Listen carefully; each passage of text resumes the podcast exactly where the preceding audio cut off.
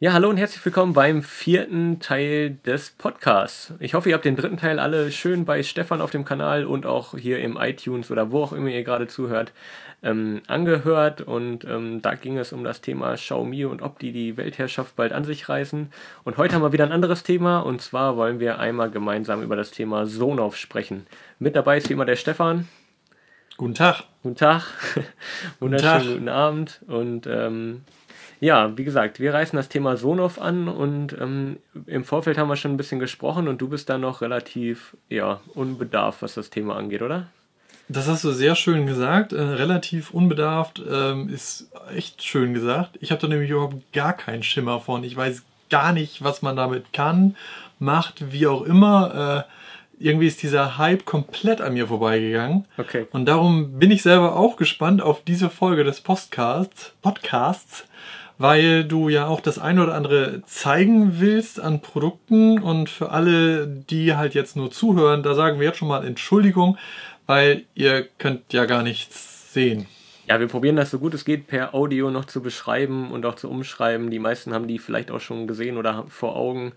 Ähm, und äh, ja, also vielleicht mache ich eine kurze Einführung, was Sonoff generell ist. Für dich nochmal oder für alle anderen, die jetzt noch gar nichts mit dem Thema anfangen konnten. Ähm, das ist einfach ähm, ein Hersteller aus China, die sitzen irgendwo in Shenzhen. Also das Unternehmen heißt ähm, ITED oder ITED, ich weiß bis heute nicht, wie man das ausspricht, alles. Und ähm, die sitzen eben in Shenzhen und bauen unter anderem so kleine Displays und so und ganz hippe viele Produkte. Und eine Produktreihe ist eben Sonoff. Und Sonoff ist eigentlich, ähm, das sind ganz viele kleine WLAN-Komponenten, also da sind überall WLAN-Chips drin, die dann eben äh, direkt in das WLAN ohne Bridge, ohne Zentrale, ohne alles angebunden werden können. Und das heißt, mhm. du kannst äh, eigentlich sofort mit deinem Smartphone dir eine so eine Zwischenstecker oder irgendeine andere Komponente davon kaufen, die mit der App dann pairen und direkt damit losstarten. Und dann bist du zwar an diese China-Cloud gebunden, aber also ist auch Cloud-basierend. Du kannst auch wieder, so wie diese Xiaomi-Sachen, von überall drauf zugreifen. Genau. Okay. Kannst du auch anderen Leuten, also angenommen, wir sind da beide registriert, dann kann ich sagen, hey, ich gebe dir die Steckdose frei oder wen auch immer oder die, den Schalter in der Wand oder so und dann könntest du das auch cool. schalten und solche okay. Geschichten. Ne? Also ähm, generell ist das erstmal so angedacht, das ganze Prinzip. Jetzt haben die sich aber äh, gedacht, wir nehmen da einfach fertige Komponenten, die es am Markt gibt, wie das bei vielen Produkten ja so ist heutzutage. Und da sind eben so ESP 82, 66 oder 85 irgendwas drin, je nach Produkt. Und äh, das sind eben kleine WLAN-Chips, die programmierbar sind mit äh, mhm. Arduino und sonst irgendwas.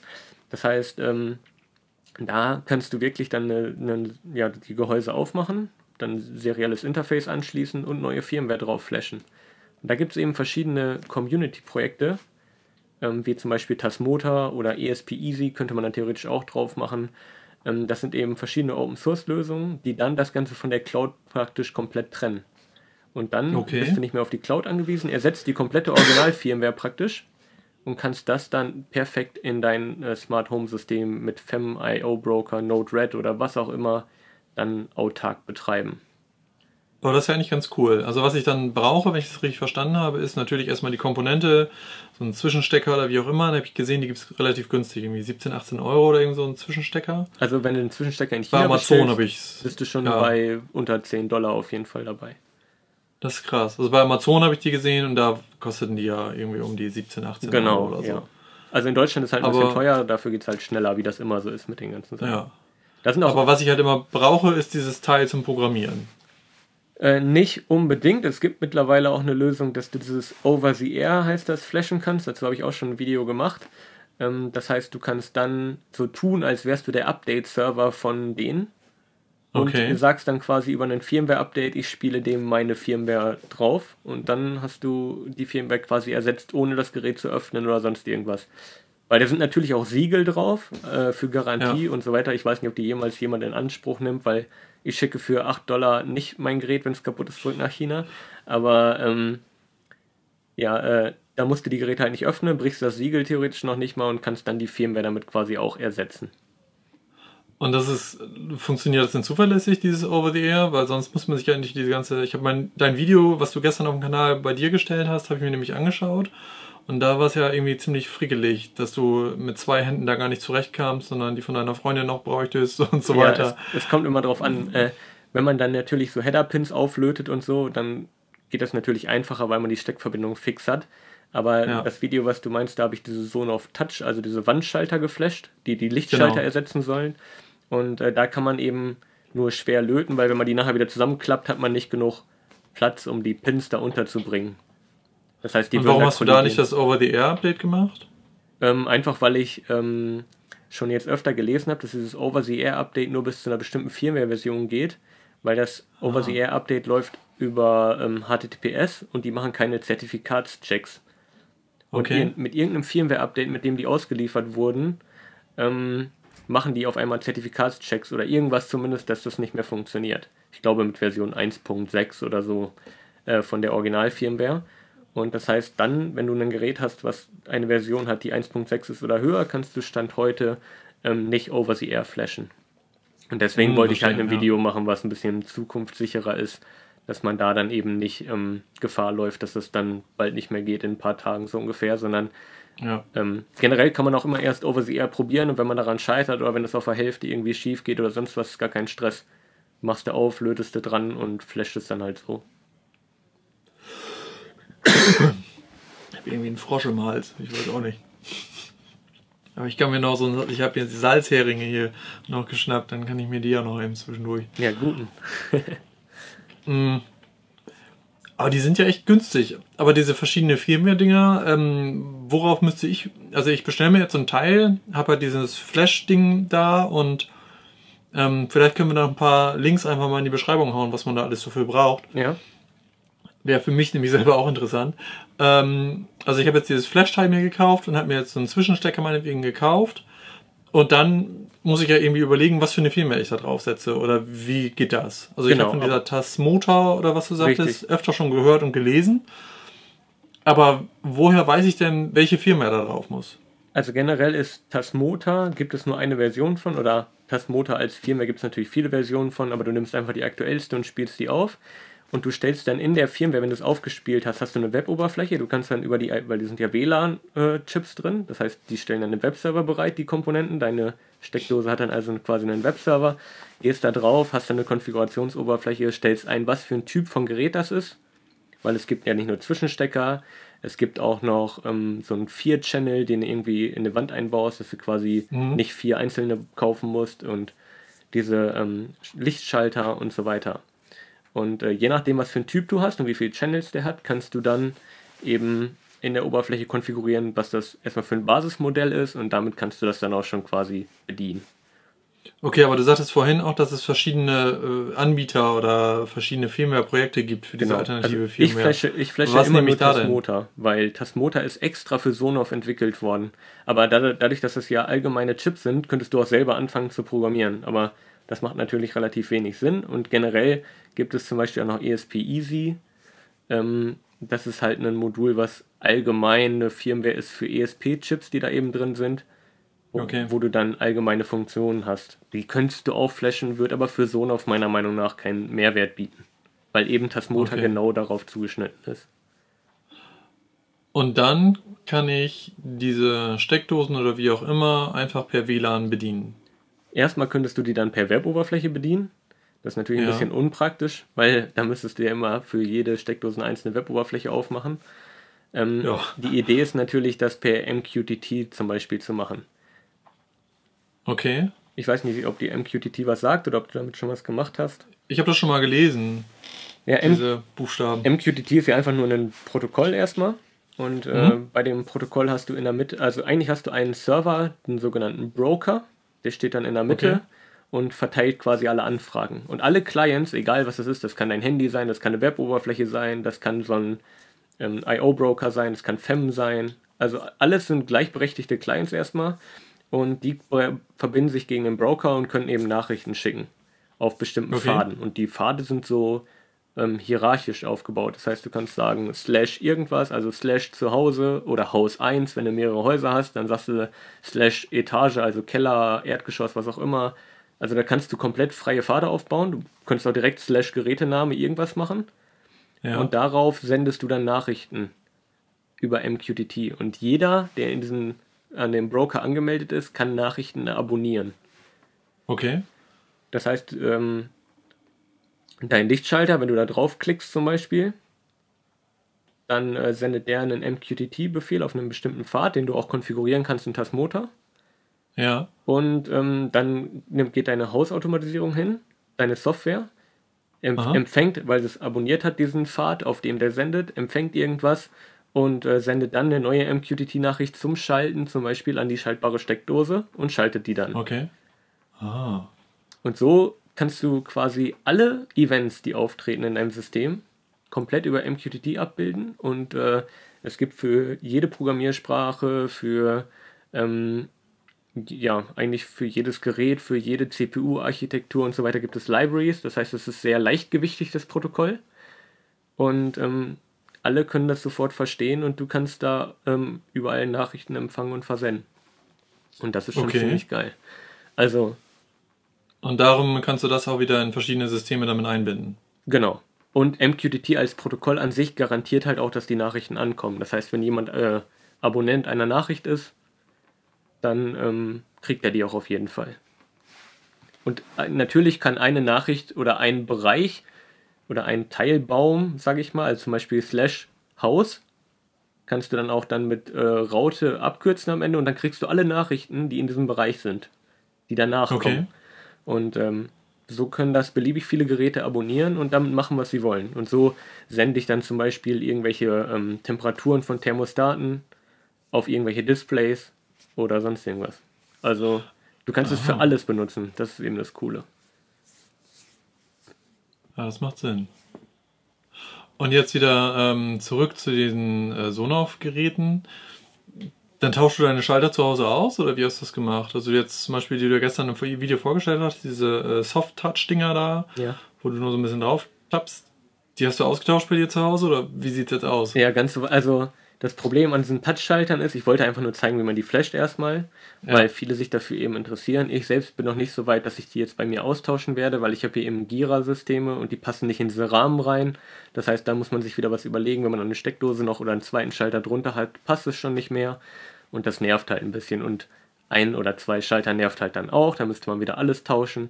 Dann brauchst du in jeder Steckdose halt auch einen Neutralleiter, damit du die Dinger betreiben kannst. Äh, an jedem Lichtschalter habe ich eben zum Beispiel auch nicht, nur wenn da Steckdosen drunter sind eben bei mir. Mit Kreuzschaltung ist wieder ein Problem und so weiter.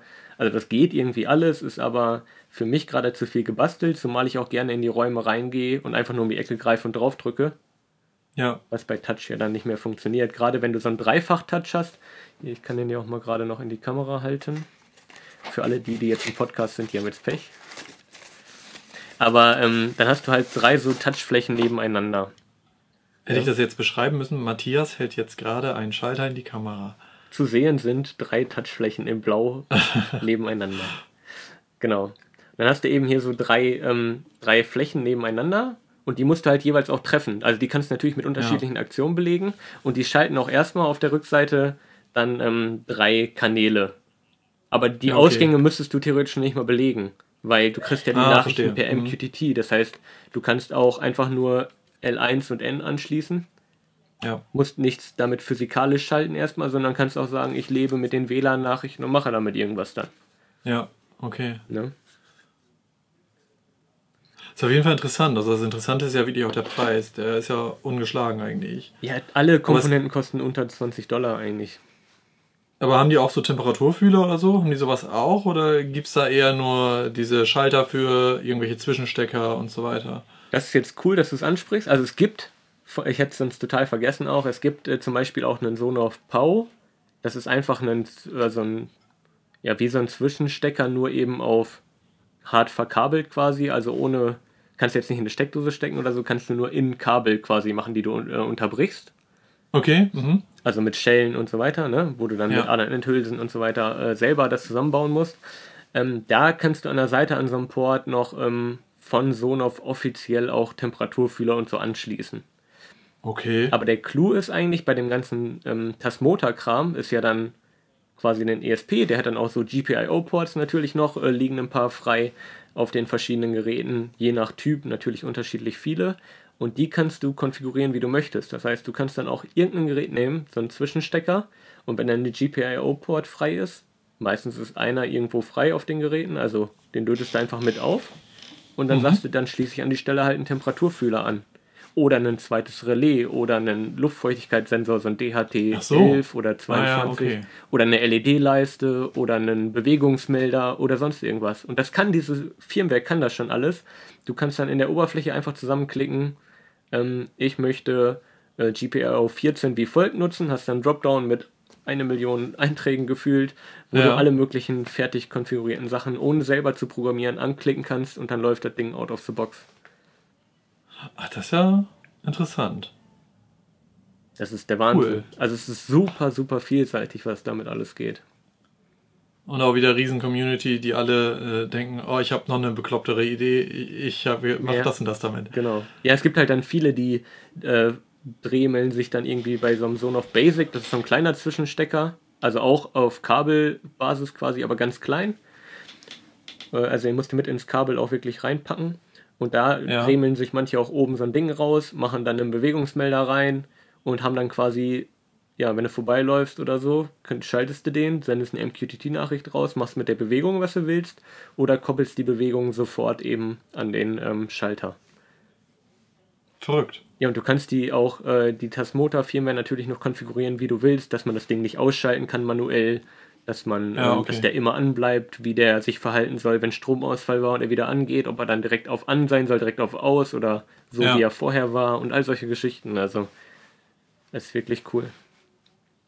Ja, irgendwie ist dieser ganze Trend vom komplett an mir vorbeigegangen. Ich weiß gar nicht Ja, warum. ist halt auch ein komplett eigenes Feld, ne? Also es ist wieder eine ja. riesen eigene Baustelle, aber wenn man da einmal mit warm wird, dann ist es super spannend. Also ich kann aber das, das müsste man ja eigentlich auch irgendwie mit in die Homatic-Welt kriegen. Und da gibt es bestimmt auch wieder Projekte, aber irgendwie. Ja, sobald du IO-Broker so hast, gibt es fertige Adapter. Ja, dafür ja sowieso. Und ähm, die hast du, das hast du eh schon eingebunden, von daher. Ja. Aber das ist cool, auf jeden Fall. Ich glaube, irgendwann muss ich mir auch mal sowas irgendwie besorgen, auf jeden Fall. So ein Zwischenstecker oder irgend sowas Einfaches. Der Einstieg ist halt auch günstig, ne? Ja. Ja, ich müsste halt nur einmal dieses Geld investieren für dieses Programmierding. 5 Euro. Ah ja, da geht's schon wieder los. ja, wo, ne? Gibt's halt mal einen Tag nur Reis oder so. Aber äh, Versand kommt da ja auch noch zu wahrscheinlich. Bei Amazon nicht, ne?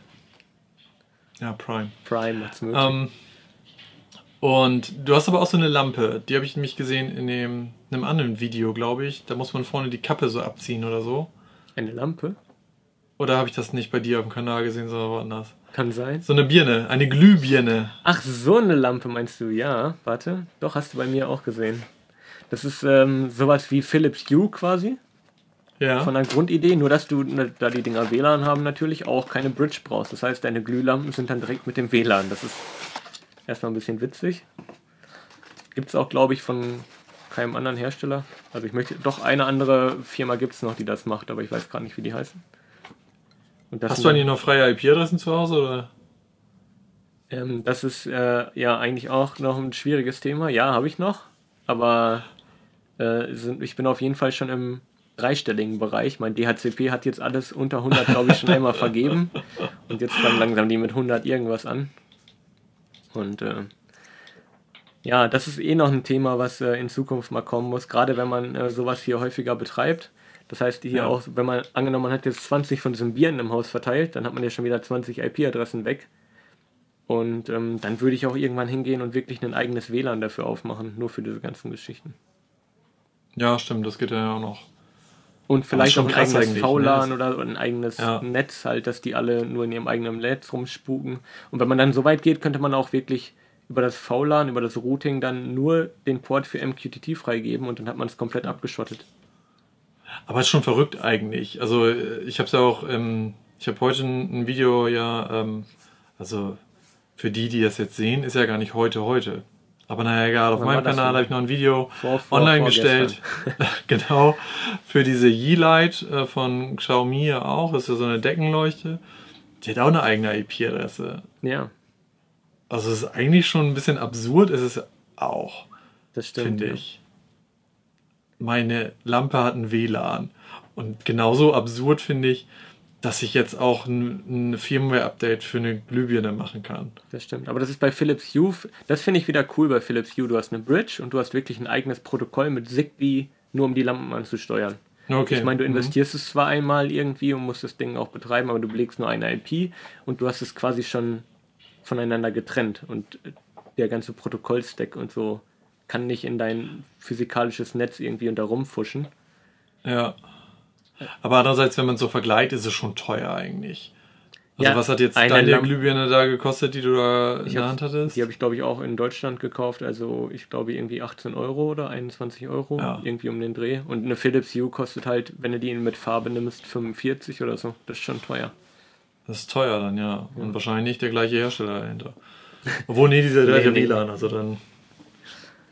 Aber die Philips Hue kommt bestimmt auch aus China. Ja, das denke ich auch. Also die ist bestimmt nicht in Deutschland hergestellt. Aber ja, sonst trotzdem krass. Aber ein interessantes Thema auf jeden Fall. Ähm, dazu wäre es ja schön, wenn uns einfach die Zuschauer ihre Erfahrungen vielleicht mit diesen Sonoff-Komponenten einfach mal unten mit in die Kommentare schreiben, oder? Genau, jeder, ja, der einen Sonoff hat, schreibt mal hier. ja, aber die anderen vielleicht einfach mal mit dazu schreiben, okay, was ihr für Erfahrungen gesammelt habt. Also interessieren würde es mich da auf jeden Fall. Ja, super spannend. Vor allem muss ich da, glaube ich, auch mal nachlegen und mir irgendwie sowas mal beschaffen. Einfach um das auch mal selber irgendwie auszuprobieren und so. Also auch in, in Hinblick auf den IO-Broker ich es natürlich cool, wenn man wieder andere Komponenten hat, die man damit einbinden kann. Ja. Und wenn du irgendwann mal Bock hast, selber mit Arduino ein bisschen zu programmieren quasi, baust du deine eigene Firmware für die Teile. Ja, das mache ich auf jeden Fall. Da bin ich der Typ für. Was hast du denn jetzt alles von Sonoff? Äh, ich habe ähm, mehrere von diesen Sonoff Pow, die Leistungen messen. Okay. Also es das sind genau Zwischenstecker auch oder sind das die, wo du das nee, Kabel Zwischenstecker gibt es nur diese S20 heißen die. okay. Keinen hier, doch. Und ähm, das sind einfach, also Zwischenstecker gibt es nur S20. Die sind wirklich, wie man die so kennt, äh, wo man einfach nur Sachen da, äh, ja, einfach Stecker rein und los geht's mit einem ja. Knopf vorne drauf zum manuellen Schalten, den man natürlich auch über Tastenmotor deaktivieren kann und so weiter. Okay. Und ähm, das war es eigentlich auch schon, was es an Zwischensteckern gibt. Der kann auch keine Leistungsmessung, der kann nur an, aus, langweilig, fertig. Aber für, langweilig, ja. für so Weihnachtsbeleuchtung oder so ist es halt perfekt, ne? Ja. Drin, draußen geht das halt nicht. Also geht schon, genau. ich weiß nur nicht wie lange. Und ähm, dann habe ich äh, noch verschiedene jetzt von diesen Sohn auf Touch, die habe ich aber wie gesagt nicht im Produktiveinsatz weil ich ja. meine Schalter nicht auseinanderreißen will. Ich warte eigentlich noch drauf, dass Sonoff so ein Ding baut wie von Homematic habe ich eigentlich auch so ein paar Schalter verbaut. Diese Unterputzdinger und da kriegst du ja Adapter ja. für die verschiedenen Schaltsysteme, dass du dann Gera oder Buschjäger oder was auch immer weiterverwenden kannst, was du schon hast. Genau. Und einfach nur das Innenleben tauscht. Und das, sowas müsste Sonoff auch noch bringen, das wäre richtig cool. Ähm, dann habe ich noch einen Sonoff Dual. Das ist einfach ein so ein Ding, wo du dann halt zwei Relais drin hast. Das genau das gleiche. Dann noch ein Sohn of Basic, damit schalte ich so Schreibtischlampen und sowas. Okay. Ähm, dann ist jetzt heute angekommen, da weiß noch niemand was von auf dem Kanal. Hier ist dann 4-Channel, also das ist ein großes Ui. Bauteil.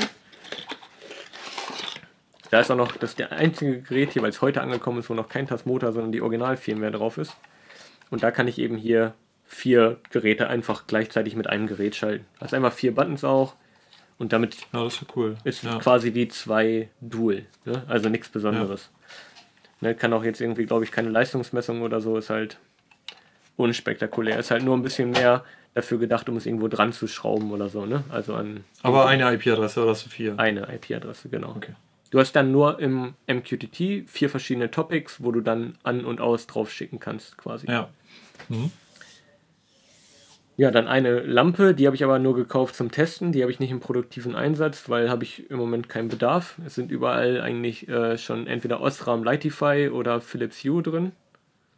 Mhm. Ikea Tradifi oder wie das heißt, habe ich noch nicht ausprobiert. das kenne ich auch. Äh, das geht ja auch Aber mit die Ikea-Dinger, die haben, die haben tolle Sachen eigentlich. Also da müssen wir auch mal drüber sprechen. Ja, auf jeden Fall. Ist ja auch mit der U-Bridge kompatibel, wenn du eine höher, hoch genug, genug wie sagt man, eine äh, ausreichend ja, hohe, hoch genug. eine ausreichend hohe Versionsnummer kriegst bei der Glühbirne, dann ist das direkt auch Philips Hue kompatibel. Dann kannst du also in deine Hue Bridge auch die IKEA-Lampen anlernen. Ach also cool. Das ist schon ganz cool. Und, äh, aber hast schon recht, müssen wir, können wir auch gerne mal drüber sprechen heute im Video. Äh, beziehungsweise in einem Podcast. Ich muss mich noch an den Podcast, gewöhnen. genau. Und äh, genau. Ja, und so sammelt sich hier alles an. Ich habe also eigentlich von fast allem, was es von Sonoff mittlerweile gibt, habe ich irgendwie eine, eine Komponente da, um das einmal zu zeigen und auch ein bisschen damit rumzuspielen und zu experimentieren, aber wirklich produktiv habe ich halt nur so Zwischenstecker, so ein paar Sonoff Pau zur Energiemessung.